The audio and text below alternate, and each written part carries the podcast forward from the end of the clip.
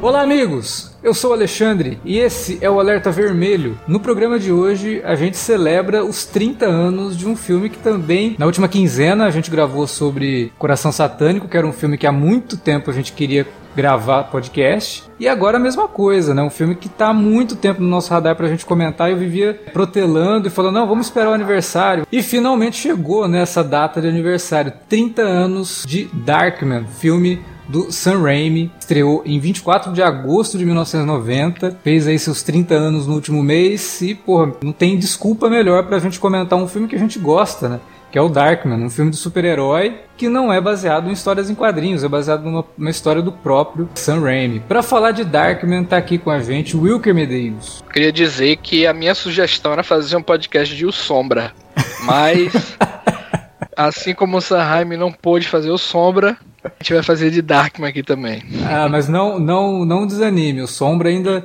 vai ganhar algum espaço aqui no, no Alerta Vermelho, com certeza. O, o, Felipe, eu e você, a gente já tá também planejando falar do Sombra em algum momento aí. Isso vai acontecer. Também para falar de Darkman tá aqui Felipe Pereira. Pô, cara, eu tinha lido em algum lugar que o nome do filme em Portugal era Darkman, o rosto da vingança, que eu acho que é 20 vezes melhor do que a vingança sem rosto, tá ligado? que, fa que faz muito mais sentido, tá ligado? Mas infelizmente acho que era mentira, porque tô vendo aqui era Vingança Sem Rosto. E cara, a gente for falar do, do Sombra, vai ter que falar do, do fantasma do, do nosso Bilizane, que tem tudo a ver com as continuações do, do, do Dark, né, cara? Eu espero que a gente tenha fôlego ainda pra poder falar delas aqui no podcast. Pois é. Bom, vamos falar de Darkman então, logo depois da vinhetinha. A gente já volta.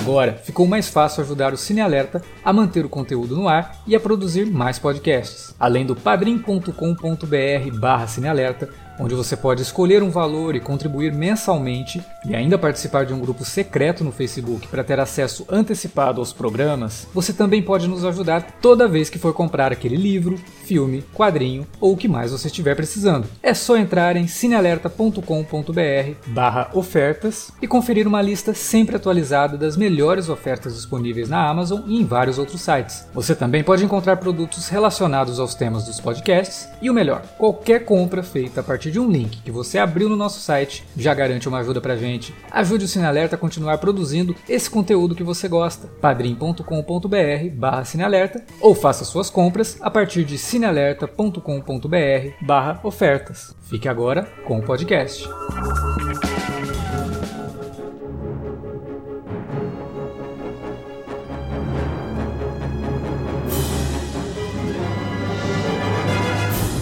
Antes de falar do filme em si, é bom a gente começar um pouco do, sobre o contexto da época, né? A gente está falando, não é de 1990, a gente está falando de anos 80. Anos 80, adaptação de histórias em quadrinhos. O que se tinha de sucesso era o Superman de 78. O Batman precisou de 10 anos para ganhar um filme nas mãos do Tim Burton em 89, mas ele já havia ali sido trabalhado em, várias, em vários roteiros, vários cineastas passaram pelo Batman desde 1980. A Warner estava tentando levar o Batman para o cinema. O Sam Raimi havia feito o Evil Dead, né? Fez bastante sucesso com Evil Dead, merecidamente, inclusive temos um podcast sobre Evil Dead aqui, a gente comenta sobre a trilogia. E aí ele cismou que ele queria fazer um filme de quadrinhos. E ele queria fazer ou Batman ou Sombra, porque ele queria fazer um filme que homenageasse o cinema de terror dos anos 30, 40, né, os filmes da Universal, por exemplo, ele queria usar essa base dele de terror para fazer um filme de super-herói, para fazer um filme do Batman mais sério,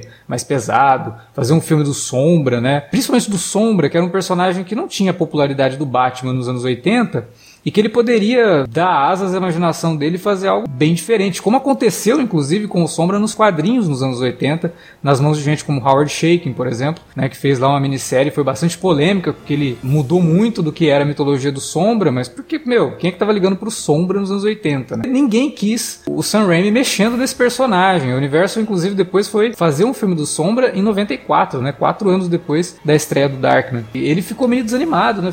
Pô, ele queria fazer o Batman, a Warner tava enrolando, no final acabou contratando o Tim Burton, né? E não, não sobrou pro Sam Raimi. E a gente fica até tentando, na nossa cabeça, fazer um exercício imaginativo de como seria o Batman do Sam Raimi, principalmente depois do que ele faz com o Darkman, né? O Sombra nenhum estúdio quis fazer, ninguém quis é, entregar os direitos para ele, porque era um diretor novato, tinha ali a sua experiência com filmes de terror que tinha sido bem sucedida, mas ainda assim não era o suficiente para dar é, é, vazão para um personagem desse, até porque, como eu falei, ninguém estava ligando para o Sombra, então tinha um pouco das duas coisas. O estúdio não apostava que um filme do Sombra poderia render alguma coisa e também não queriam dar para o Sam Raimi algo que, que fosse uma propriedade intelectual que não fosse dele, né? Porque aí poderia virar ali vários tipos de, de, de polêmicas em torno e como acabou acontecendo com o Batman, por exemplo, quando anunciaram o Michael Keaton para fazer o Batman, né? Teve uma enxurrada de cartas na Warner, pessoal falando que era um absurdo o Michael Keaton ser o Batman, porque ele jamais teria é, físico para isso, nem cara de Batman, onde você viu um negócio desse. Então qualquer coisa que você faz com uma propriedade intelectual que já, já existente e influente, como é o Sombra, pô, o Sombra influenciou o próprio Batman. Você tá lidando ali com um, um terreno um tanto quanto perigoso, né? Acho que ninguém tava afim de arriscar. É, é risco demais. Risco fazer um filme baseado em quadrinhos numa época que ninguém tava ligando para isso e risco de fazer um filme baseado num, num, personagem que quem tivesse ligando poderia fazer um boca a boca horrível se o filme fosse ruim, né? O Sam Raimi, então, quebrando a cara por tentar fazer um filme que ninguém estava deixando ele fazer, resolveu escrever uma história para transformar isso em filme. E aí ele cria esse personagem Darkman. Né? O visual do Darkman, inclusive, não tem nem como negar que é muito inspirado no visual do Sombra, né? O chapéu, aquele capote preto, o rosto coberto. Mas além de é tudo, uma, né? É um verdadeiro Frankenstein, né, cara? Então, aí lembra, que tá. Aí que lembra tá. Os, os monstros lá da Universal e ao mesmo lembra tempo... o fantasma da ópera também, né? Ah, que... o fantasma da ópera também. É muito, fanta é muito fantasma da ópera, cara. Eu lembro é. que esses dias, por conta do podcast do Schumacher, eu revi o fantasma da ópera do Schumacher e vi algumas versões. E, cara, tem tudo a ver. É, tem muito desse lance do, do, Wilker, do que o Wilker citou dos filmes de monstro, mas não são exatamente os, os filmes que a gente pensa em. Tem um pouco do Frankenstein, mas não é Drácula, lobisomem, não. É Fantasma da Ópera, Corcunda de Notre Dame é. e o Médico e o Monstro, cara. Mas é Sim. principalmente Fantasma da Ópera e Corcunda de Notre Dame, que eram os filmes que, que mostravam personagens. personagens de, deformados, né? Um pouco Sim. daquele Freaks, eu não lembro como é que era o nome, era do Todd Browning, se eu não me engano, que era uhum. diretor também de, de, de filmes de, de monstros da, da Universal. Acho que é Monstros em português mas enfim, que é um filme bem, bem doidão também. Tem, tem bastante dele no, no Darkman. Tem outra influência que eu acho também em Darkman, é até na própria criação dele de, de gênese assim do personagem, que me lembra bastante Robocop. A, então. a, a, a história meio trágica dele assim e a formação dele como entre aspas uhum. super-herói e tal. Ah, até o próprio Robocop. plano do vilão é total Robocop, né? A construção de, um, de, um, de, um, de, uma cidade futurista, né? E para isso ele quer derrubar tudo que não presta mais na cidade, na, na visão dele, né? Coisas que ninguém vai dar falta ah, e tal. Então tem, tem um bocado de Robocop o, nisso. O,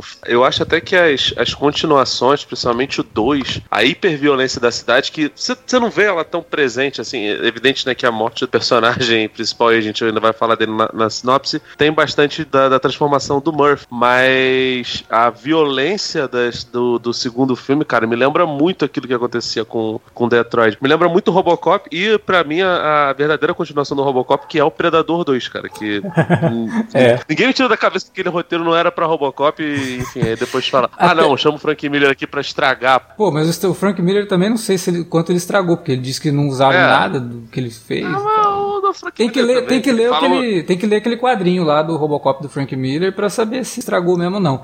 Mas enfim, tem até uma, uma questão que você falou de Detroit. Tem muito de Detroit na cidade de Darkman. É, eu até fui pesquisar para ver se eles gravaram alguma coisa em Detroit, mas não, eles gravaram em Los Angeles e em Toronto, né? Tem uma ênfase muito grande no industrial, né? Na parte industrial da cidade, então você tem muita coisa abandonada, você tem, é, parece que resquícios de uma indústria muito grande que tinha ali, mas que foi definhando, né? É, por conta do mundo contemporâneo e tudo mais. E tem, é, tem algo muito... que é habitual no, nos filmes do, do Jaime, é essa direção de arte marcante, né? Assim, os cenários Sim. são realmente muito marcantes. E assim. é até engraçado, porque ele fala que ele queria, nesse filme, se conter mais, porque ele não queria usar tanto é, os artifícios que ele usava nos, nos Evil Dead, por exemplo, mais voltados para terror, porque ele queria fazer um filme mais voltado para os personagens. Mas no fim, Porra, cara, você acho... percebe que o filme é muito, muito estiloso.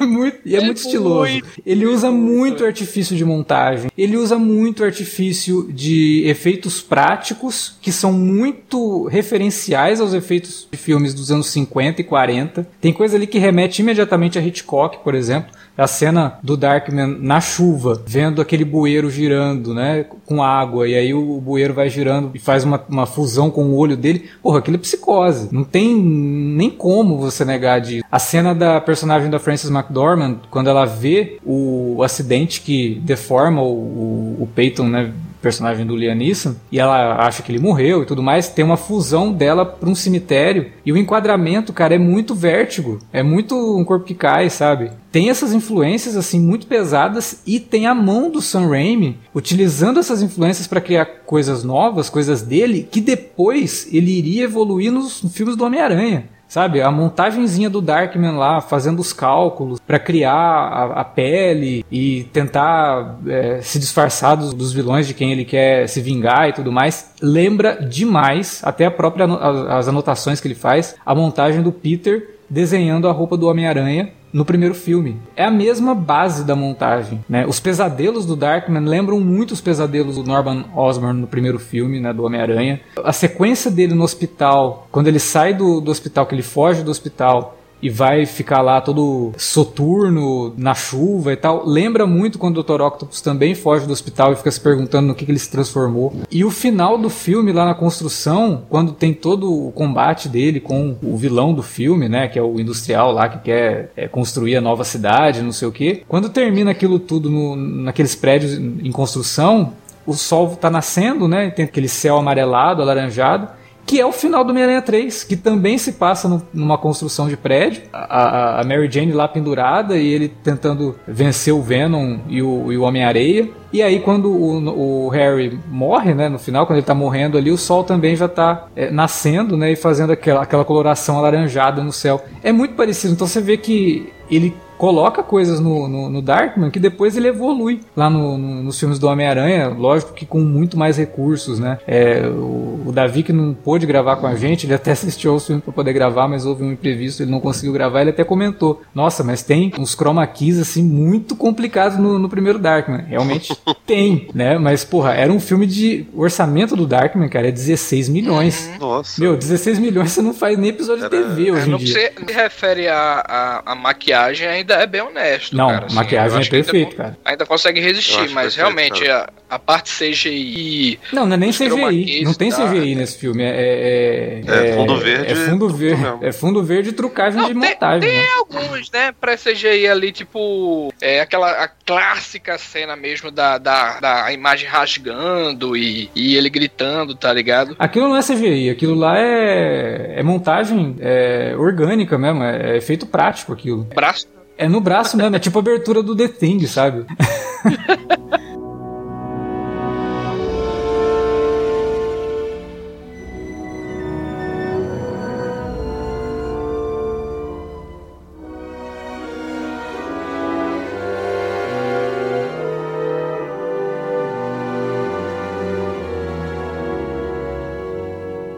Esse filme, o Sanheim faz algo que ele veio repetir no Homem-Aranha e o Ang Lee também fez isso muito bem. Gondry também fez isso no Besouro Verde também, que é tentar criar uma narrativa muito semelhante aos próprios quadrinhos mesmo, sabe? Sim. E esse filme ele tem uma linguagem assim bem pulp, principalmente o primeiro. O do Sanheim, ele, ele tenta mesmo passar essa uma ideia meio episódica, de momentos, de até de quadros mesmo assim, que ele até constrói isso de novo lá no Homem-Aranha também de forma mais sofisticada, né, muito mais elegante Sim. assim. Só que é, é, essa, essas, vamos dizer, esses signos que ele carrega em todos os filmes dele estão lá, cara, assim, as pausas que ele usa momentos assim surreais, né, de loucura, de gritos, de, de pensamentos aleatórios, de sonhos, é, até de personagens mesmo, e, e, expressão de cada personagem, tipo, quando acontece alguma coisa, sabe, alguma cena de, de alguém explodindo, morrendo e tal, você vê que, que ele dá um close na cara de cada personagem gritando, sabe? Sim, e, tipo, e não mostra você... o que seria extremamente violento, né? Ele corta. pois é. É muito legal, ele sempre mostra a reação. Eu acho que o, o Raimi, ele tem essa coisa assim de ser um cara de terror e tudo mais, mas ele tem um bom gosto para fazer essas cenas que é, é, é, muito bacana, assim, que me lembra muito mais um Alfred Hitchcock do que um diretor de filme slasher sabe? Dos anos 70, por exemplo. Se você for pegar a história do Bolanhos, o Chespirito, né, é uma abreviação que é, não, pequeno Chaplin ele tinha uma, uma coisa de, de, imitar muito o Charlie Chaplin, principalmente o personagem do, do bêbado, né? Lá, o, que, que, aqui no Brasil é convencionou. Né? A, isso, perdão, do vagabundo que convencionou a chamar de, de Carlitos também. Eu acho que o Sanheim, ele acaba pegando umas coisas tipo assim. E, e evidentemente, assim, eu adoro Bolanhos, mas ele não tem uma carreira parecida com a do, do, do Chaplin. É bem uhum. diferente, inclusive. Mas você vê que tem uma, uma influência lá e ele faz uma coisa muito reverencial, né? O, o De Palma faz reverência e referência ao Hitchcock. E eu acho que o, que o Sanheim, por mais que ele tenha todas essas influências da, da dos quadrinhos e literatura pulp, ele também tem uma, uma veia trágica muito forte, cara. E, e tem momentos ali que você vê ele emulando o teatrão mesmo, o teatrão é, é. shakespeariano mesmo, cara. Você o... vê isso no você vê isso no Darkman, você vê isso até no, no Evil Dead é menos. O primeiro, pelo menos, ele tem uma, uma, uma coisa ali de, de, de, mostrar a inevitabilidade do destino, né? E aquelas referências todas ao HP Lovecraft e ao Edgar Allan Poe. Mas no, no Darkman e no, no Homem-Aranha eu vejo muita, muita influência do, do teatro shakespeariano. É. E assim, e é doido, que, e aí pegando carona também numa coisa que o Wilker estava falando lá brilhantemente, o Sanheim, ele vai numa contramão do, dos filmes pós-Howard o super-herói, né? Aquele filme horroroso que, que o George Lucas ajudou a produzir e ajudou a cometer também, fazer referências aos quadrinhos. O Batman do Tim Burton ele quase não rolou porque as pessoas tinham muito receio de as adaptações de, de histórias em quadrinhos serem como foi o Howard Super Pato. A mesma coisa aconteceu com, com o Quarteto Fantástico, que acabou na mão, nas mãos do, do produtor, do Roger Corman, e aí cometeram aquela coisa lá em 94, que toda uma história pesadíssima. Um, tem um belíssimo documentário sobre isso, inclusive chamado Dummet, que vale muito a pena, a pena ver. Então o Howard super-herói deixou uma marca em Hollywood muito pesada, ao ponto de, nos anos 90, a maioria dos filmes baseados em histórias em quadrinhos fugirem das estéticas de histórias em quadrinhos. A gente falou recentemente do Máscara, é um filme baseado em, em um quadrinho independente, mas que ele não tem uma estética parecida com a, com a do, das histórias em quadrinhos. MIB, a mesma coisa. Outros filmes que foram posteriores até o Darkman, que é, eram de personagens cult, é, personagens famosos dos quadrinhos como o Fantasma e o Sombra, receberam uma recepção péssima por parte de público e por parte da, da, da crítica também. Então, assim, é, é, era um formato que era meio malfadado.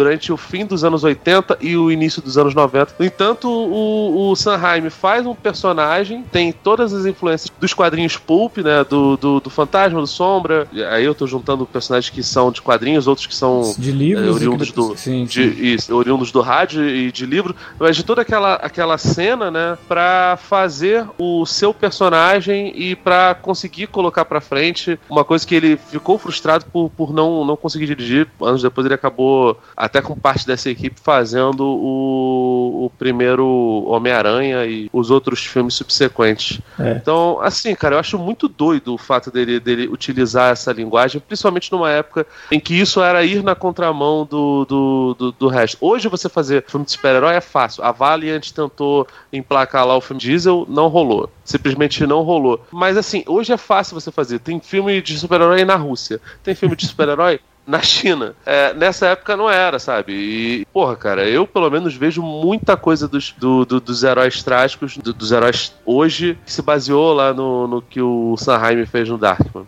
Não, com certeza. A, a, influência que ele pegou desses personagens de terror é justamente isso que você tinha falado, né, Felipe? Do monstro que, olhando o próprio interior, fica se perguntando se ele é realmente o um monstro. Né? A gente vê isso no monstro do Frankenstein, a gente vê isso no Fantasma da Ópera, e a gente vê muito disso no Corcunda de Notre Dame e no Jekyll and Hyde. Né? É, a ideia de ter uma fórmula, a ideia de ter um laboratório, do personagem ser um cientista, tudo isso vai trazendo esses elementos e aí ele trabalha isso visualmente para referenciar diretamente esses, esses filmes. A influência narrativa do filme é quadrinho, cara. Tanto que a gente muito falou, né, quando a gente gravou lá do Matrix, o quanto que foi importante para as Wachowski terem artistas de quadrinhos fazendo os storyboards, né? Porque elas queriam que os storyboards fossem basicamente uma história em quadrinhos mesmo. Que se você pegar os storyboards de Matrix, você consegue ler aquilo como uma história em quadrinhos. O Sam Raimi não teve auxílio de nenhum grande artista de quadrinhos para fazer os storyboards do Darkman. Mas os storyboards eram muito calcados na linguagem dos quadrinhos, tanto que ele teve problemas na Universal porque a Universal contratou um, montador para o filme e o cara não estava seguindo os storyboards do, do, do Raimi. E era de suma importância que ele seguisse, para justamente fazer essa referência da história em quadrinhos no filme. Tanto que depois o cara se demite porque ele entra em atrito constante com o Sam Raimi, o cara não tem mais clima para ficar aqui, ele se demite e aí o Sam Raimi arruma um outro montador para poder finalizar o filme e aí colocar a visão que ele tinha do filme, sabe? Ele teve muitos problemas com a Universal que não entendia por que, que ele fazia certas cenas, por exemplo. O filme tem muito roteirista, né? Tem muita gente. Teve, o próprio irmão do Sam Raimi se envolveu, porque o Raimi escreveu a história curta que daria origem ao filme. Aí ele chamou o irmão para ajudar ele com terminologia médica, porque o irmão dele é médico, o irmão dele acabou ajudando a escrever o roteiro, né? Além de ajudar com os termos médicos, ele também ajudou a escrever o roteiro. E durante a própria filmagem. Só pra, do... pra só, só pra desambiguar, não é o Ted, é o Ivan Raimi. Isso, é o Ivan Raimi. O Ted Raimi tá no filme também como ator. Exato. Depois de, do, do, do Ivan Raimi ajudar e tudo mais, ainda teve mais três roteiristas, que é o Chuck Ferrer e os dois irmãos Daniel Golding e Joshua Golding, que foram os roteiristas finais mesmo, que deram o polimento que o filme precisava. Porém, a Frances McDormand e o Liam Neeson também ajudaram na composição dos personagens. A Frances McDormand mesmo foi uma, uma decisão que o Sam Raimi lutou muito para Universal tomar, que é chamar a Frances McDormand pro, pro filme, porque ela era amiga dele, ele já conhecia ela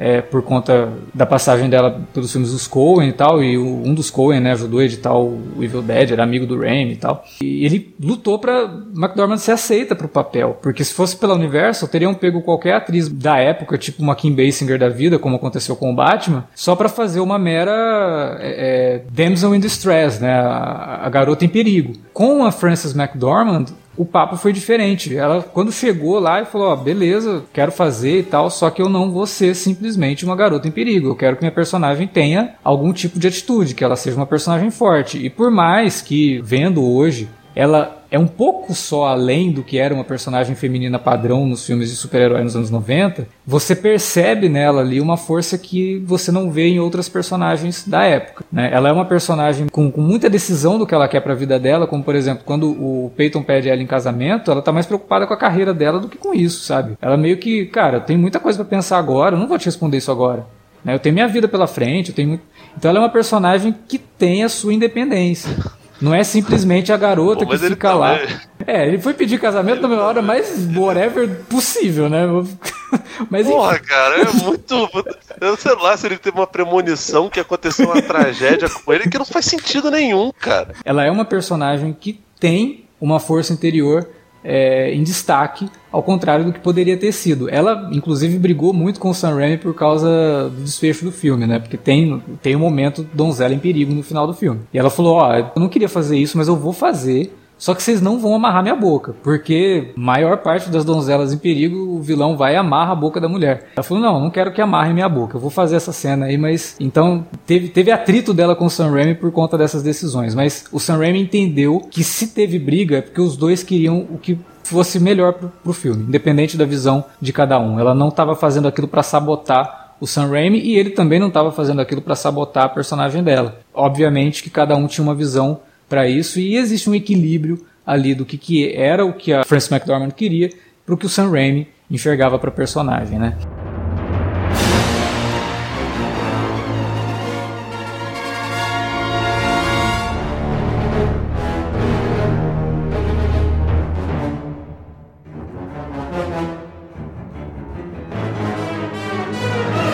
Antes da gente continuar falando do filme, uma breve sinopse aqui do Darkman, que é bem simples, né? A gente tem o Peyton Westlake, que é um cientista que está pesquisando uma forma de pele artificial para enxerto, né, que substituiria é, cirurgias plásticas que deixam, que deixam marcas e tudo mais, seria uma pele perfeita, que a pessoa tem uma queimadura, coloca lá e fica perfeito, como se não tivesse acontecido nada. Só que ele não consegue fazer essa pele funcionar por mais de 99 minutos. Dá 99 minutos o negócio derrete e aí vai tudo por água abaixo. Né? Ele está tentando pesquisar uma forma de fazer com que essa pele fique estável. Ao mesmo tempo, a personagem da Frances McDormand é uma advogada que está fazendo é, assessoria e consultoria para um magnata lá e ela descobre que, que o cara subornou elementos da, da prefeitura da cidade para poder conseguir o loteamento que ele conseguiu para fazer a nova cidade dele. E por conta disso, ela fica na mira do cara, porque ele, além de tudo, é um chefão do crime que comanda por trás o chefão, entre aspas, do Rent, né? Que é ali tipo um rei do crime, só que com um rei do crime meio marionete de outro cara mais poderoso. No caso, esse Strack, né? Louis Strack. E aí, como ela descobre isso dele, e tem um documento comprovando e está no laboratório do Dr. Westlake, o Durant vai lá com os capangas dele para procurar esse documento, destroem o local, botam fogo em tudo, explodem a pesquisa do Westlake e explodem o Westlake junto. Todo mundo acha que ele morreu, só que na verdade ele foi parar num hospital é, como um indigente, John Doe, né, um, é, que não tem identidade reconhecida, e eles aplicam nele um experimento, tirar dele a dor porque ele está em dor excruciante por conta das queimaduras. Então tiram dele os nervos que fariam com que ele sentisse dor, ele acorda, foge do hospital e jura vingança. Então o filme é esse cara que está todo desfigurado, ele consegue, e aí o filme, né, você tem que ter lá toda a questão da suspensão de descrença. Ele volta pro laboratório dele que foi incendiado, pega lá todo o que sobrou da pesquisa dele, leva para um outro lugar, monta um outro laboratório. E aí ele começa a vingança dele, que é basicamente utilizar a pele que ele tinha, a pesquisa de pele artificial, para construir máscaras dos caras que fazem parte da gangue do Durant e colocar um contra o outro ali e fazer um, um, uma vingança bem maquiavélica em cima dos caras. Então ele age como um anti-herói nesse sentido. Ele não tem problema nenhum em matar os caras, porque é uma vingança desenfreada. E ao mesmo tempo, ele fica meio dividido entre se revelar para Julie de novo, falar: "Olha, eu tô aqui", né, fazer uma máscara dele lá, ele faz, vai atrás dela. Só que ele não se sente suficientemente capaz de chegar nela e, contar a verdade para ela e tudo mais, porque essas atitudes que ele toma acabam fazendo com que ele se enxergue como um monstro também, né? Não é só o monstro que ele se torna, entre aspas, visualmente por ser desfigurado. É o monstro que ele começa a se tornar no interior dele, pelas coisas que ele começa a fazer por conta da vingança. Ele entende que ele é um personagem que ele está além da redenção nesse sentido. Ele não quer a redenção. Por isso que ele se ele tem essa relutância em tentar reatar com a Julie, né? E é aí que o Sam Raimi puxa bastante para esses personagens trágicos dos filmes de terror, como a gente falou aqui, o Monstro Frankenstein, o Fantasma da Ópera, o Corcunda de Notre Dame e tudo mais, né? O que eu acho mais impressionante dessa, desse resgate dos equipamentos dele do laboratório em chamas é que o fogo foi incapaz de destruir a impressora 3D dele, né, cara? E aqui dali, numa época que, porra, tinha nem. Nossa, cara, o meu primo tem impressora 3D, é um trambolho muito maior do que aquilo dali é muito pior para poder, poder fazer, mas ele tinha. Enfim, cara. É, é suspensão de descrença. É, é, aquela coisa, é, fantasia urbana de filme de super-herói, cara. Isso aí você tem que. Total. Não, e outra total, coisa, né? Aí... Passa um tempinho. Então a gente também tem que levar em conta que, de alguma forma, ele foi conseguindo peças sobressalentes, reconstruiu o que tinha que reconstruir. Porque passa Não. um tempo, você percebe que passa um tempo ali. Cara, a gente, a gente, a gente aceita a engenharia reversa da bala no Batman TDK, brother. a gente, ele, o Batman consegue, através do supercomputador dele lá, achar digitais. E assim, a, e a realidade é que o Batman ele é conhecido como um puta detetive, mas, sei lá, fora Longo Dia das Bruxas e uma ou outra história clássica foda, a maioria dos, dos trabalhos detetivescos do, do, do Batman se restringe a ele jogar lá naquele supercomputador dele que bater DNA das pessoas, assim. E a gente gosta do Batman, a gente acha Sim. maneiro o Batman. Sim. Mas, pô, cara, o Sanheim, cara, eu acho assim, acho sensacional, porque até essas coisas cafonas aí, a gente chama de pegas, eu acho maravilhosas, cara. Porque faz tudo, faz todo sentido, Tem um cara. charme é... dentro do filme, porque é a proposta, né? Eu não, não acho que é brega, não. Eu acho que é charmoso, sabe? É o que fez o filme sobreviver tanto tempo, se você for e, ver. E ele é assumidamente pulp, né, cara? Sim, assim, sim. Tem, tem essa pegada mais, vamos dizer, inocente, né? Apesar de toda, toda crueza que o filme tem, ele é um filme que tem uma, uma trama simplória, né? Assim, não tem nada muito além, não. É, não, não pois é. Os personagens, os, os, personagens são arquétipos. Eu acho sensacional que seja assim, porque se você, se você sabe utilizar bem os arquétipos e os clichês, você torna a sua história em algo universal. E aqui no caso do Darkman, é tudo isso, cara. Porque ele tem o dilema do, do, do super-herói, né? Porque assim, o fato dele não sentir dor deixa ele à frente de muita coisa. Depois, vou até perguntar para vocês que vocês talvez tenham visto com um pouquinho mais de, de atenção o, o, primeiro. No terceiro, eles falam que ele tem a força de 10 homens. Eu acho que eles fizeram um mini retcon. É, na minha cabeça, um o Dark a única habilidade, a única é foda, né? Entre aspas, única, a habilidade dele é não sentir dor. Então, se a pessoa não sente dor, ela, ela se, se, se coloca em absolutamente qualquer coisa e, enfim. A trama do terceiro é basicamente em cima disso mesmo aí, dessa questão de de pegar os poderes do cara e tal, né? É, que não são poderes, né? o cara não, só não é, tem as é- terminações nervosas que fazem ele sentir dor. É muito zoado isso de terceiro. eles, eles retconaram assim da maneira. E, e, e, o que não faz sentido, porque, enfim, o diretor do terceiro é o diretor do segundo filme. E no segundo filme não, também não tem nenhuma é, referência a isso. O Darkman não é um cara. Um cara que. Ele não consegue levantar um carro. Ele não é o Homem-Aranha. É. é não, no, sei lá, ainda, que, ainda que ele uns pulos assim, né? Bem. É, ele dá uns pulos. Mas é porque ele não sente dor. Então ele pula e beleza. Ele tá com a perna quebrada, de você repente, não percebeu. Ele tá. É, é, exatamente. ele pode estar tá mancando ali. Você, deu uma bola de basquete, tentou, tentou falou pra ele, Darkman, enterra essa bola. Se ele conseguir enterrar, quer dizer que ele tá com a perna boa. Mas se ele não conseguir, ele não conseguiu. Essa que é a realidade. Mas ele, ele não, realmente tem uns momentos assim. A estética assim lembra um pouco o corvo, tá ligado? Dele pelos prédios e passa. Ah, mas aí o corvo é quatro anos depois, né? O corvo que deu uma é chupada no, no, É o corvo que pegou, cara. É, pois é. Mas, mas isso é de quadrinho, né? O personagem cam caminhando entre telhados é, é típico de quadrinho. Isso. Porra, tem um momento lá que ele tá do lado de um gárgula, né? No alto de um prédio lá, chovendo, e ele perguntando o que, que eu me transformei e tal. Porra, é maravilhoso isso. Por mais que o, o chroma key seja feio, a ideia por trás daquilo eu acho muito bacana. É, é a típica cena de página dupla de uma HQ, sabe? Personagem em cima de um prédio, num, num gárgula do lado dele, tendo esses, essas discussões internas. Eu acho que o filme, inclusive, é, aí não sei, lógico que aqui é só uma questão de especulação, né? Porque o quadrinho do filme, o quadrinho que adapta o filme, ele foi publicado pela Marvel em três edições, o que é até bastante diferente pelos padrões de adaptação de filmes para quadrinhos. Né? Normalmente é um one shot que eu me lembre assim, um ou outro ali teve duas edições. O Darkman teve três. E é bastante é, é, ampla a adaptação do Darkman para os quadrinhos, que foi publicada pela Marvel. E dentro dessa adaptação tem um personagem que ele,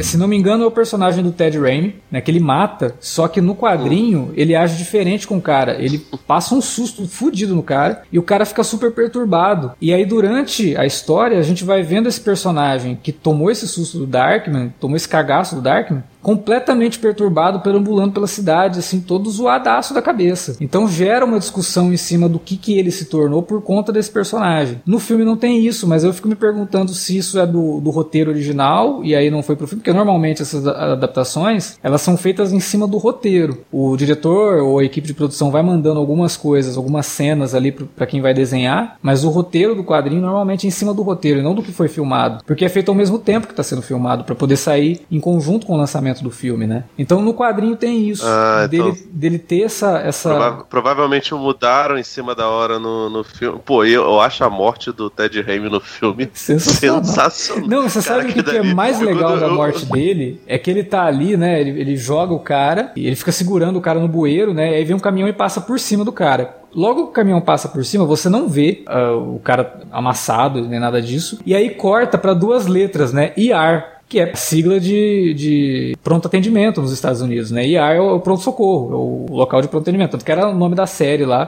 plantão médico era IAR, né? E aí corta pra IAR, você acha que vai cortar pro hospital. Não, a hora que ele abre, assim, é Ernest.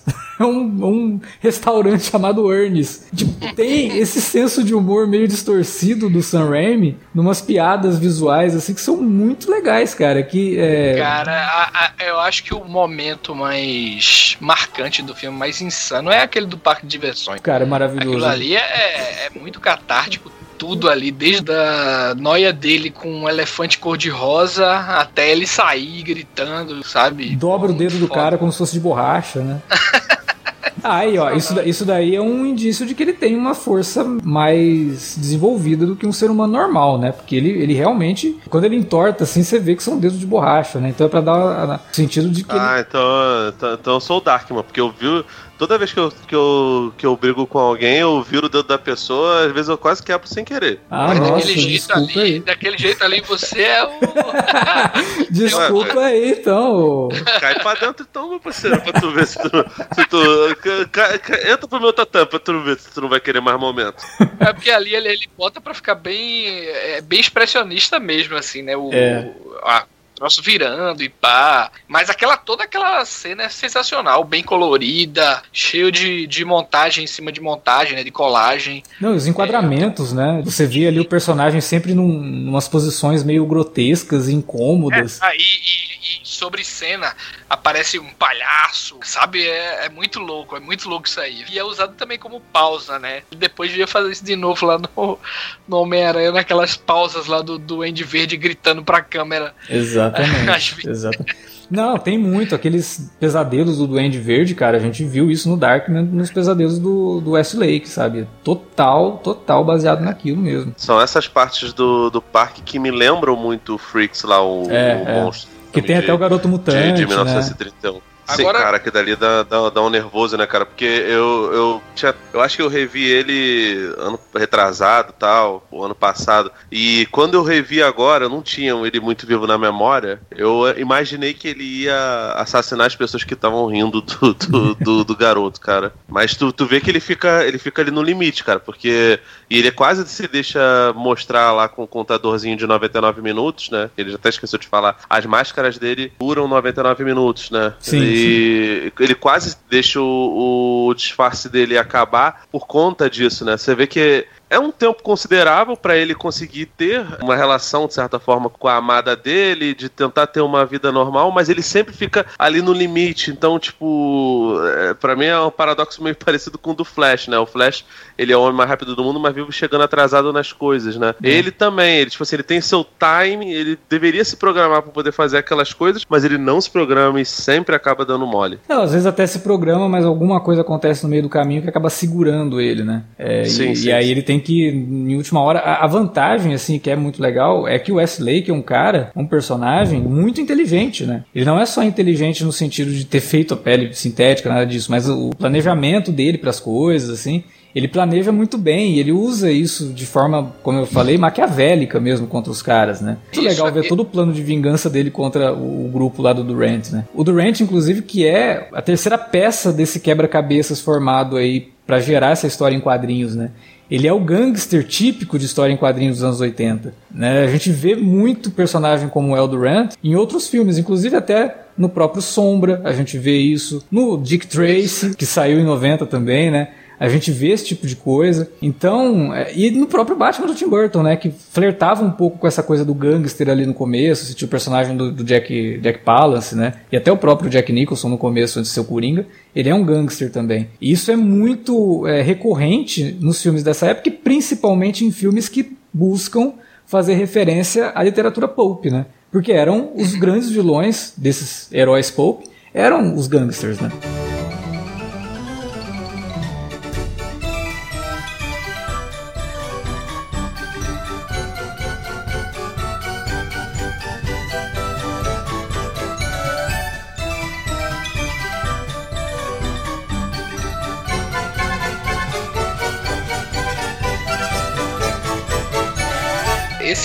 Ele tem um outro senso de urgência em relação aos dois. Posteriores, porque esse me parece algo mais na linha do primeiro Corvo lá, de novo citando, né? É. Que era para ser uma história só e tal, de, em decorrência do que aconteceu com ele mesmo e tal. Então eu, eu não vejo muito assim esse personagem do Liam Neeson como um super-herói exatamente que planeja resolver crimes e tudo mais. É, não, é não mais... consigo imaginar é. ele tipo ouvindo frequência do rádio da polícia para ir atrás de uma perseguição e virar um super-herói. Uhum. Não, não é esse cara, não é mesmo. É, Até uma coisa que o terceiro filme faz direito é justamente discutir isso, porque ele fala, cara, eu não sou super-herói, eu não, não ligo para ninguém, não ligo nem para mim direito, vou ligar para, sabe? Isso pelo menos o terceiro não, filme é. É, traz, não, né? Pois é, mas, mas isso no, no, segundo e terceiro filme é melhor desenvolvido em, em termos de tipo, ok.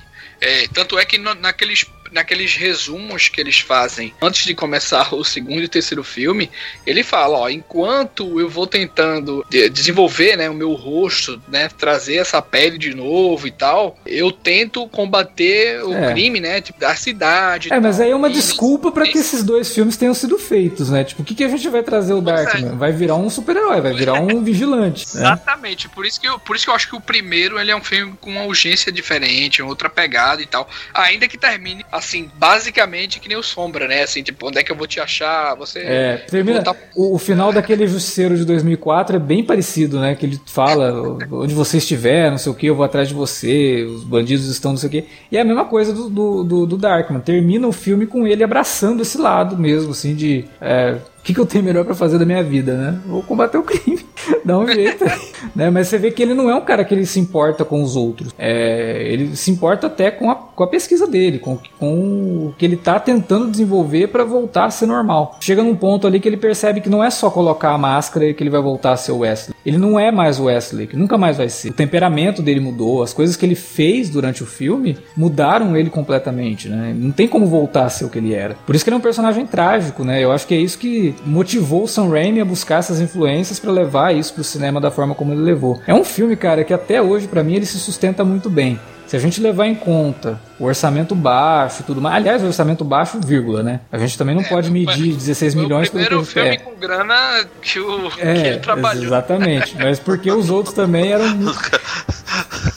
Mas o, o, orçamento que a Universal deu para ele permitiu que ele fizesse, por exemplo, aquela sequência de helicóptero lá, que é muito boa, cara. O helicóptero passeando lá pelos prédios e o Darkman pendurado, e ele bate no prédio, entra dentro do prédio, volta, sabe? Porra, os caras fizeram aquilo na marra, cara. Não tem efeito visual naquilo, não. É montagem. Desfecho mesmo, né? É, Desfecho porra. do helicóptero explodindo. Cara, é muito tal. bom aquilo. Eles pararam durante cinco finais de semana o centro de Los Angeles para filmar aquela cena, sabe? Não é uma coisa assim que foi feita cara, em estúdio, não. Aquilo foi feito. A única coisa que é de estúdio eu, eu... é quando ele entra no, naquele escritório, né? E cai em cima da mesa lá e pede licença e volta. Aquilo lá é estúdio. Mas toda a sequência do cara pendurado tinha um dublê mesmo ali, sabe? Não é boneco nem nada. É um negócio que a gente foi ver depois no Matrix em 99, né?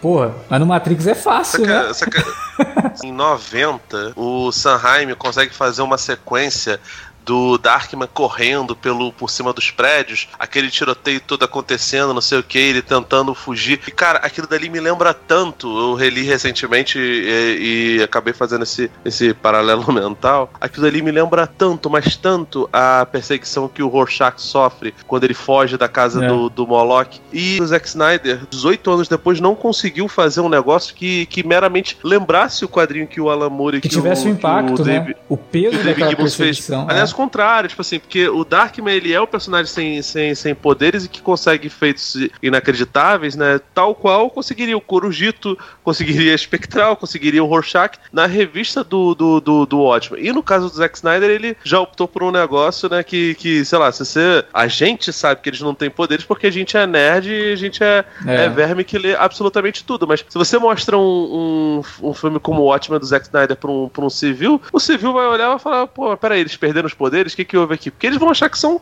são personagens é, sobre-humanos, né, sim, cara? Sim. E, e, cara, é, é, é muito doido, porque Sanheim, ele é absurdo. Eu não gosto tanto desse dramalhão que, que acontece de certa forma com, com Darkman. E gosto menos ainda de ficar tentando dar pitaco de como um realizador um roteirista ou um roteirista deveriam terminar o seu, seu filme, a sua obra, sabe? Eu acho que isso aí é, é uma parada muito, muito prepotente de, de qualquer crítico, analista ou, ou qualquer pessoa que vá analisar uma obra. Mas assim, toda a trajetória do Darkman é tão trágica que o, o corretinho, se você fosse ver uma aula de roteiro, seria você matar o personagem, porque ele de fato tá traindo muito o código, código ético dele, né? Não tem muita lógica ele, ele ficar vivo diante dessas pequenas traições que vão acontecendo durante a vida inteira dele, né? E aí acaba eh, caindo sobre uma parada que aí eu realmente acho que, que, que é piegas além do, do, do, do devido, que é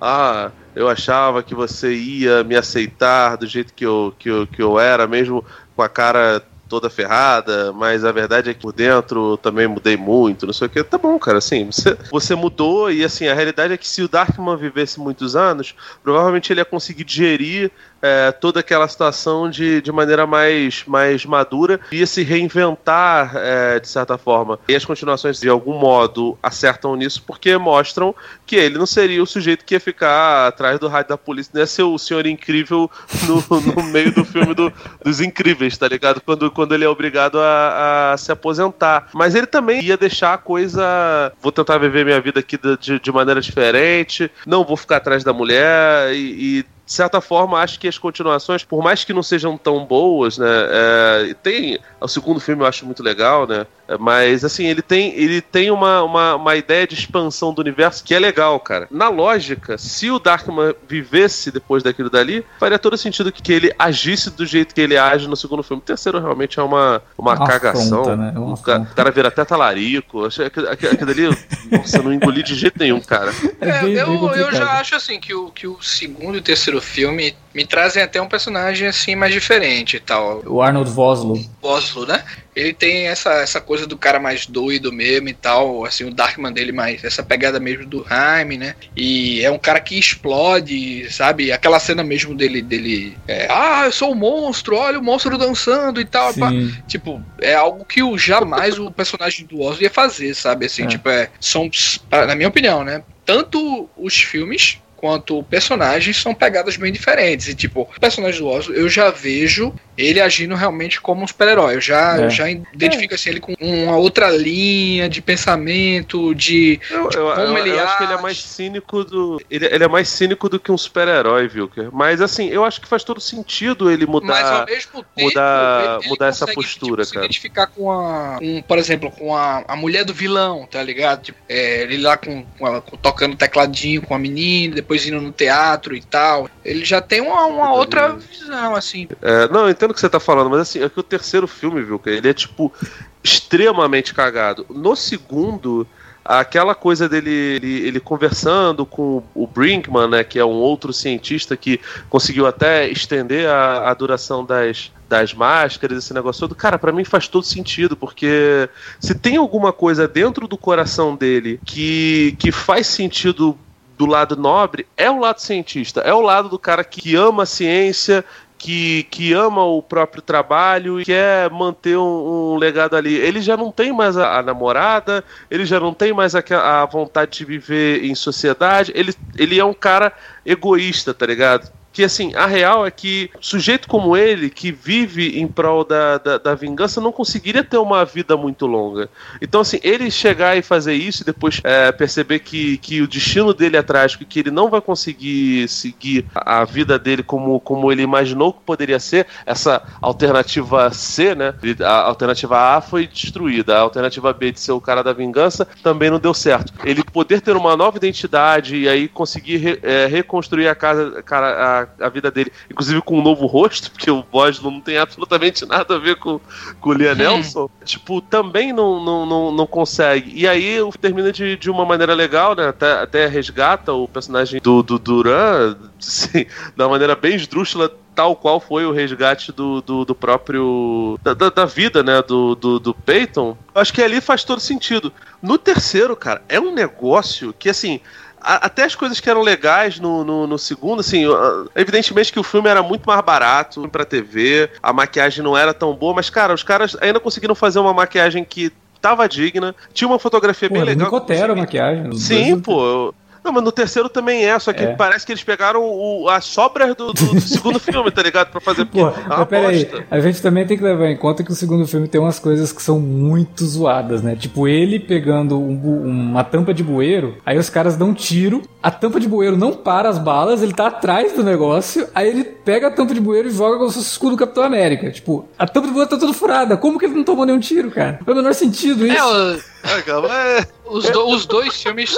Os dois filmes são bem, são bem fracos, né? Bem da verdade. São, assim, são, filmes bem, bem, ruins. Visualmente Mas, eles são é... interessantes. Visualmente ah, eles são interessantes. Eu, eu, eu, acho, eu, acho eles... eu acho ele. Eu acho visualmente e acho que a trilha sonora, assim, é óbvio. A gente acabou não falando do primeiro filme, né? No primeiro filme, o, a trilha é do Danny Elfman, que tá. É um negócio assim absurdo. Não, de, essa época do Danny de, Elfman, de, tipo, é, eu. Cópia do que faz não, que cópia, cara. Que isso? Não, não é cópia. Mas o Darkman, se não fosse. cópia, né, pô? Auto não, o Hans Zimmer tá fazendo o tema do Batman desde o Chuva Negra, cara. O tema do Batman tá no Chuva Negra. O Danny Elfman fez ótimos temas, cara. O tema do Flash tem a sua característica, mas não é o tema do Batman recalchutado. É o tema do Flash. Eu, eu, eu acho. Sabe, o tema do. O Darkman, o Darkman é muito parecido também, velho. Mas é porque é o estilo dele, cara. Tipo, as músicas do. É pronto, do... só se for, é. é o estilo dele é esse, cara. E nessa época ele tava no topo do estilo dele. Ele tava fazendo o que ele queria, porque ele tomava conta do filme mesmo. As músicas do Danny Elfman são feitas para tomar conta do filme. Tanto que ele fala isso, tem uma entrevista dele, ele falando, ah, porque agora fica nessa mania de que ah, o, a música não pode tomar a atenção do espectador. Porra, eu faço minhas, minhas trilhas para tomar atenção mesmo. O cara tem que prestar atenção no que, eu, no que eu fiz. No Dick Tracy, que é a trilha dele também, ele toma conta. E o filme ele foi exibido naquelas cabines para exibição teste, tinha momentos no filme que o pessoal dava risada, porque não estava entendendo a intenção do diretor. Com a trilha do Elfman, o pessoal começou a entender. E aí parou de rir numa cena que era para ficar assustado, entendeu? Então a trilha do, do, do, Elfman é um elemento importantíssimo pro, pro, pro Darkman funcionar. Mas é por conta, até pela forma do filme, né, cara? Pelo gênero, né, que ele se enquadra, é, pre, é preciso aí também. Né? Cara, vamos, vamos lembrar lá que a, que, a, que a influência é o fantasma da ópera. Então, assim, o filme precisa ter um tom de, de gênero musical, sacou? O Danny Elfman sabe fazer isso como ninguém. Assim, o, desculpa, eu adoro o Hans Zimmer, Zimmer, mas o Hans Zimmer não é um cara que faz coisas desse, desse tipo, sabe? Não é nunca. Me fala um é, tema. Assim, tema memorável não, do Hans Zimmer é, não existe. Não, tem, tem, não, não é memorável, é um negócio que cabe ali dentro do, é. do, do, de uma estética. Em alguns cineastas gostam dele, eu também gosto, acho maneiro em alguns pontos, só que assim, é uma música intrusiva e é bem diferente. E assim, aí voltando às continuações, o Randy Miller que faz as músicas, né? Ele obviamente toca o tema do Danny Elfman. No segundo filme, pelo menos, cara, ele segura a barra tranquilamente. Ele, ele, faz, ele tem umas coisas ali que, que, que lembram as coisas que o, que o Danny Elfman faz, mas que tem um tom completamente diferente, até porque a, a, o Darkman do Voslo é definitivamente outro personagem, é uma evolução dele. O, os personagens tendem a, a, amadurecer com, com o tempo. Tudo bem que não é um grande tempo ali, mas cara, ele é um, um sujeito que tá o tempo todo sozinho, então tempo para refletir sobre as coisas que ele viveu, para gerir tudo aquilo, ele teve. E acho que é totalmente natural que seja assim. É, o personagem ele não tem como continuar depois de tudo que aconteceu no primeiro filme da mesma forma, se, porque senão aí vira realmente uma, uma continuação caça-níquel e, e, e, qualquer coisa. Assim, essa é uma continuação caça-níquel até porque foi um negócio Sim. feito para televisão. É. Talvez fosse um negócio parecido com o que aconteceu com, a, com aquela iniciativa do Hércules e da, da Xena. Inclusive tem a Gabriele da Xena no, no, no, no segundo filme. Acabou não, não, não, não virando, sabe? Mas é. de qualquer forma, cara, ele. Não, ele, e não ele tinha sido a primeira vez, boas. né? O Darkman, a Universal tentou fazer uma série de TV do Darkman, é, chegou a produzir um piloto, não é bem um piloto, é mais uma ideia filmada, não é exatamente um piloto, porque na verdade ele não conta nem muito bem uma história, é mais assim para estabelecer como que seria a série, sabe? Mas é outra origem também? Muda a origem, muda completamente a origem, porque o Duran, na verdade, não estava atrás do, dos documentos lá de construção do local, ele estava atrás da fórmula do peito. E aí, quando ele rouba a fórmula, ele explode o laboratório e mata a Julie. Então, assim, você vê que é uma adaptação do filme, não é uma continuação. Pega o personagem, mas tem uma origem diferente e o personagem do, do piloto, desse piloto, entre aspas aí, ele é extremamente violento. Ele mata os caras assim sem dó nem piedade, bem justiceiro mesmo, sabe? Porque agora ele tem motivado pela morte da, da, da esposa. A Julie, no caso, o piloto lá, ela, ele fala que ela é esposa dele, né? Então muda o, o núcleo familiar, muda como que ele age, aí tem uma policial que vai lá ajudar ele tal, de certa forma. Tem um relacionamento ali meio Batman e Comissário Gordon nesse sentido. Mas o, o piloto é horroroso, assim, porque, como eu falei, não é exatamente um piloto, é só uma ideia.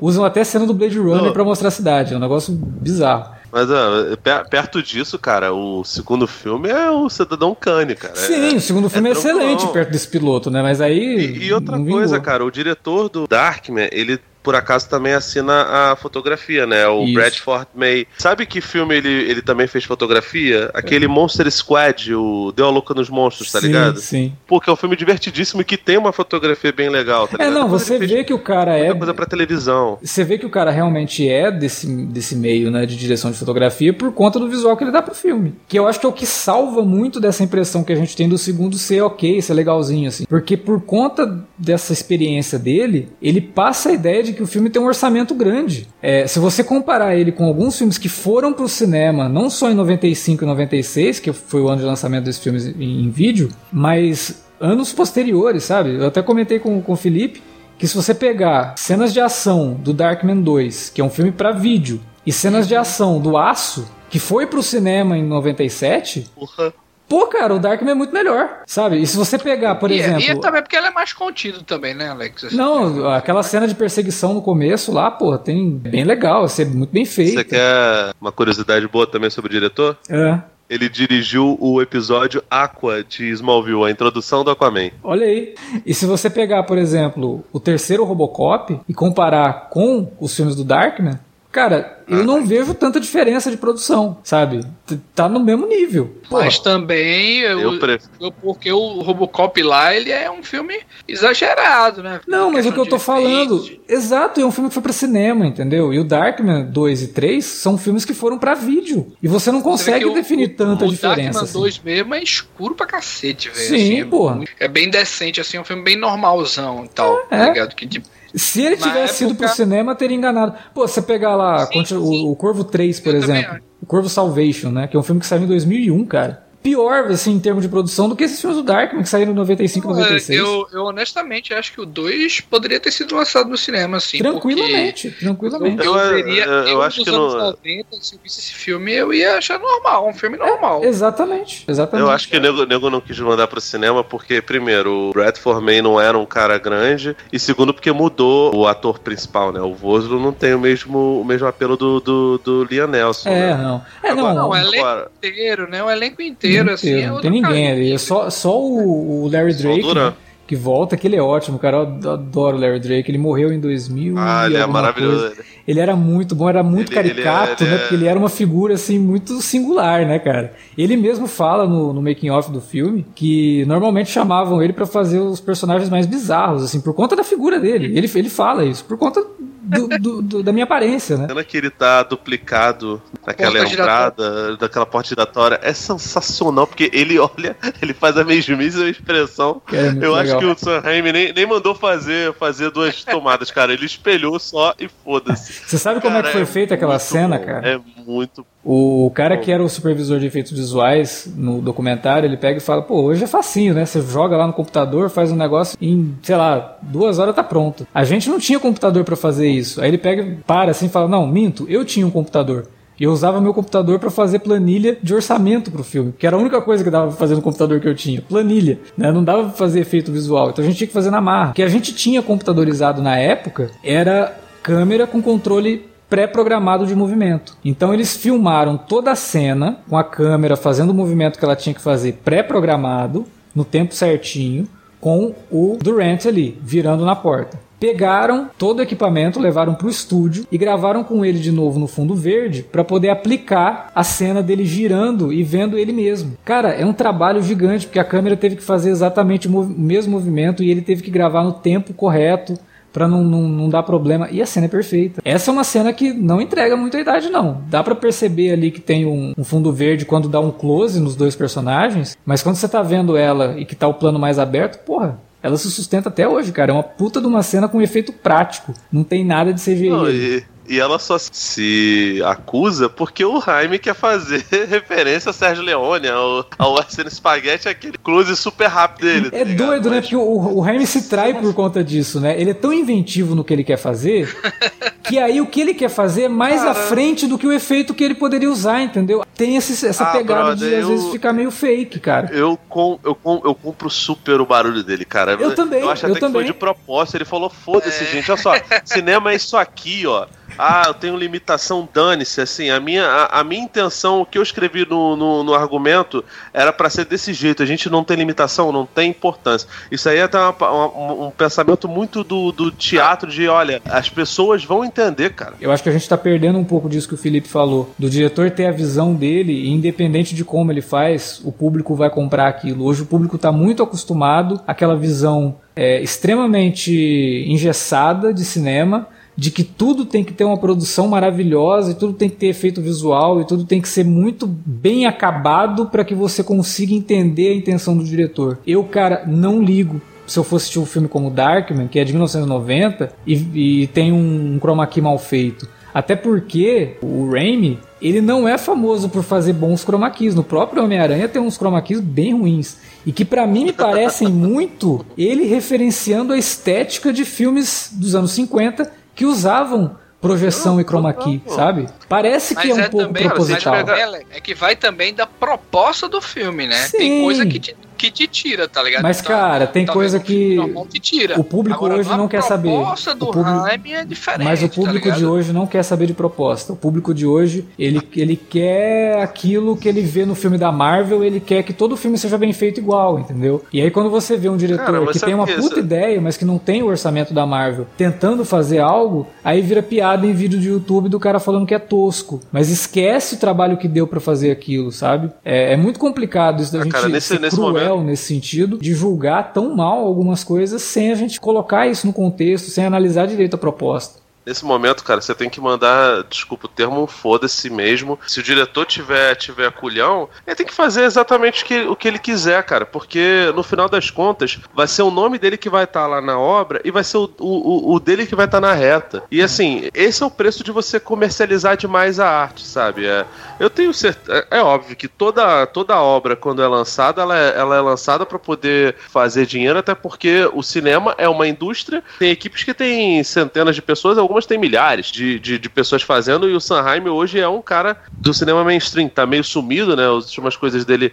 têm sido mais em produção executiva, mas ele é um sujeito do, do, do mainstream. Sim, vai fazer o Doutor Estranho 2 agora, né? É, e eu espero que, que, que a Marvel dê liberdade para ele, sabe? Para ele conseguir fazer com o Doutor Estranho. Não... A gente cobrou do primeiro não filme uma inventividade, assim, eu, porra, eu vejo eu não acho o cara que vai fazer o isso. Scott Derrickson, eu não acho o Scott Derrickson um cara genial, mas ele tem umas ideias muito boas nos filmes dele. É, não acho dele sensacionais, mas que eu imaginei que ele ia colocar no Doutor Estranho 1 e que não foram, sabe? Que você vê ali que tem, tem coisas extremamente podadas. E aí tiraram ele para poder chamar o Sam Raimi. Vão chamar o o Sam Raimi pra, pra, pra podar ele também, como ah, podaram é, pelo amor de Deus. Não. Sinceramente, não faz, não faz sentido. Pois e, é. cara, desculpa, desculpa ficar usando argumento político, mas, cara, a realidade é que assim, o capitalismo ele pede isso das pessoas. O capitalismo ele, ele torna até as coisas que você, o seu entretenimento uma, uma mercadoria de maneira tão grande, tão massiva e tão imbecil que hoje em dia o sujeito ele coloca metas até para a quantidade de coisas que ele lê e quantidade de coisas que ele vê. O cara chega lá e fala: "É, isso aí, li 5 gibis esse mês, bati minha meta. Ah, isso mesmo. Poxa, estou vendo um filme que é meio paradão, quase não tem diálogo. Posso ouvir um podcast junto? Não, não faça isso, cara. Pelo amor de Deus. Assim, existem filmes que são feitos na estética da Marvel, do Kevin Feige é, cortando pessoas. Existem filmes tipo do Zack Snyder que são chatíssimos e que, nossa, uma visão artística quando não é, só filtro Instagram mesmo e dane-se. E existem filmes baseados em quadrinhos que tem uma, uma personalidade mais forte e que tem um diretor ali por trás. O Tim Burton fez isso, o próprio Sanheim fez isso nos, nos filmes do, do, do Homem-Aranha, o Ang Lee, como o, o Wilker falou. E, cara, sinceramente, eu prefiro mil vezes um filme do Ang Lee, que não é perfeito, não sei o que, do que o Incrível Hulk com o Luz Leterrier, que não é um mau diretor, mas que foi totalmente podado, sabe? É, o X-Men Origins também era um, era um, de, de, um, de um diretor gringo também, não americano, que o cara antes tinha feito uns filmes, uns filmes legais e que o sujeito foi totalmente podado. A gente nunca vai saber como é que seria o projeto do, do, do Wolverine Origins na, na mão dele, com, como ele tinha pensado, sabe? E os grandes executivos destruíram a porra do filme e no final das contas não agradaram ninguém, nem o público chato pra cacete cobrando fanservice dos filmes, sabe? Então, assim, se você é, é, é esse tipo de pessoa que, que acha que tudo tem que ser exatamente como reza a cartilha e que adora ficar vendo os mesmos filmes repetidos, cara, sinceramente, repense o que você está fazendo, porque você está só consumindo as mesmíssimas coisas. Eu não consigo. Eu vou te falar, e eu não sou superior a absolutamente ninguém. Eu não consigo ficar vendo a mesma história 20 vezes com, com pequenas variações. É chato. Eu não consigo fazer isso. Eu gosto de ficar com, consumindo coisas novas e, e eventualmente, é, é, óbvio que eu, que eu não fico vendo só coisas geniais o tempo todo. Eu vejo, eu consumo muita porcaria. Mas, cara, você ficar cobrando de, de, diretores inventivos que eles fiquem dentro de uma fórmula é um, é um negócio que realmente não, não entra na minha cabeça, cara. É, pois é. é. é. cobrar engessamento cultural é foda. O Sam Raimi, pelo menos, cara, ele tenta fazer um negócio e ele consegue com muito custo, assim. Ele teve que enfrentar muito, como eu falei no começo, os executivos da Universal, que não estavam entendendo o que ele estava fazendo. Tinha uma cena lá do vilão do filme, do Strack, que era meio que para ilustrar a ganância do cara, assim, tipo, ele ia sair do banheiro enrolado numa toalha, tinha acabado de tomar banho, aí ele pega uma caixa de moedas africanas de ouro, joga na cama e deita em cima das moedas e fica rolando assim nas moedas, as moedas grudando no corpo dele, sabe? Tipo, eles filmaram essa cena e colocaram num corte do filme. Aí os executivos do universo, que diabo, o que, que é isso, cara? Você tá louco? Que cena é essa? Não foi para isso que a gente contratou, e a gente achou que esse filme fosse ser outro tipo de filme. E ele teve que tirar a cena, né? É, a cena foi gravada, foi rodada. É bizarra? É. Mas era a visão dele para isso, né? É, mas aí ele ultrapassou o que o estúdio tinha dado de liberdade para ele. Né? Eu fico imaginando essa cena na época, assim, se tivesse ido pro cinema, teria causado. Acho que Acho que a, a, do monstro lá de circo fez essa função aí. É, já, já deu, né? Mas, cara, é uma bizarrice que saiu da cabeça do cara. Ele tinha a intenção dele ali. Até um dos caras da produção fala. É, não dá para saber o que tava passando na cabeça dele quando ele escreveu a cena. Mas a cena é mega bizarra e os caras não aceitaram aquilo, né? E o filme teve esses problemas aí de exibição teste e tal mas com a trilha do Elfman, com os ajustes que o Remy foi fazendo para deixar o filme mais redondinho, ele acabou sendo bem aceito depois, e aí a Universal investiu muito no marketing, e deu muito certo, assim, porque era um marketing trabalhado com pôsteres e com a pergunta: quem é o Dark? Você quer descobrir? Vá aos cinemas na data lá em agosto, sabe?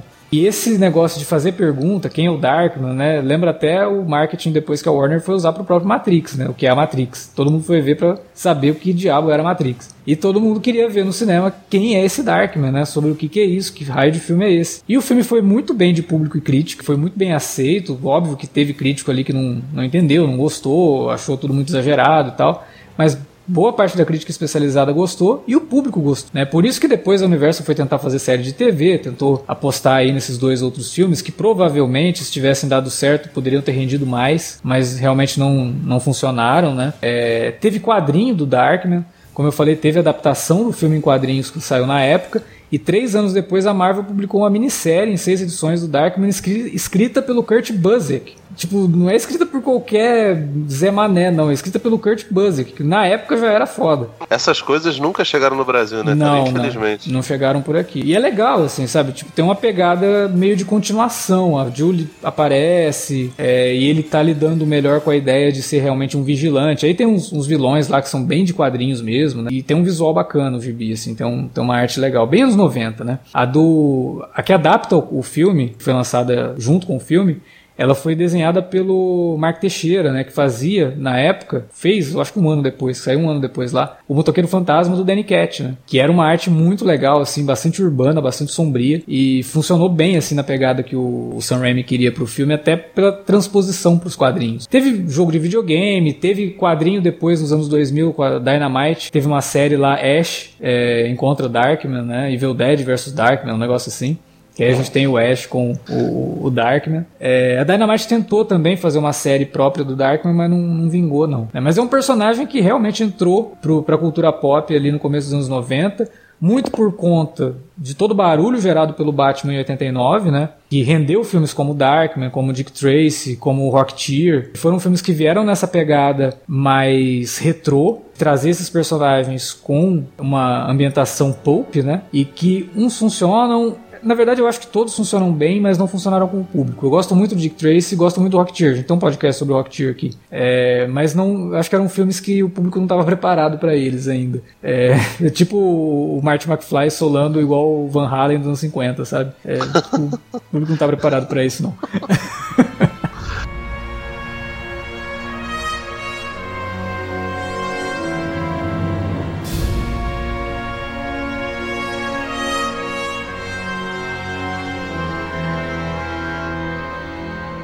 isso que a gente tinha para falar sobre Darkman, filme que completa 30 anos em 2020 e a gente quer saber de você que nos ouviu. Lembra quando foi a primeira vez que assistiu Darkman? Foi lá nos anos 90? Foi por conta desse podcast? Fala pra gente aí na área de comentários e fala o que você acha desse filme do Sam Raimi, que é a primeira incursão do Sam Raimi no universo dos super-heróis, que depois ele revolucionou com o primeiro Homem-Aranha, né? A gente não pode tirar esse mérito do Sam Raimi, que ele realmente trouxe um filme que na época ninguém estava apostando grandes orçamentos né, para filmes de super-herói. A Sony apostou e ele entregou legal o Homem-Aranha 1. Né? E depois o Homem-Aranha 2, que nem, nem se fala, filmaço até hoje aí, é considerado um dos melhores filmes de super-heróis de todos os tempos. Comenta aí na área de comentários ou no e-mail no alertavermelho.cinealerta.com.br Estamos também nas redes sociais, facebook.com.br cinealerta ou no Twitter, arroba cinealerta no Twitter. Fala com a gente através das redes também e use as redes para divulgar o nosso conteúdo. Aproveita e divulga o podcast de Darkman. Vamos introduzir Darkman a um público que ainda não conhece, né? Quem está aí se preparando, o que esperar para o Sam Raimi dirigindo o Doutor Estranho. Tomara que ele traga muita coisa do Darkman pro Doutor Estranho para causar estranheza num monte de gente que está esperando só um filme redondinho da Marvel. É isso, valeu pela audiência, até a próxima.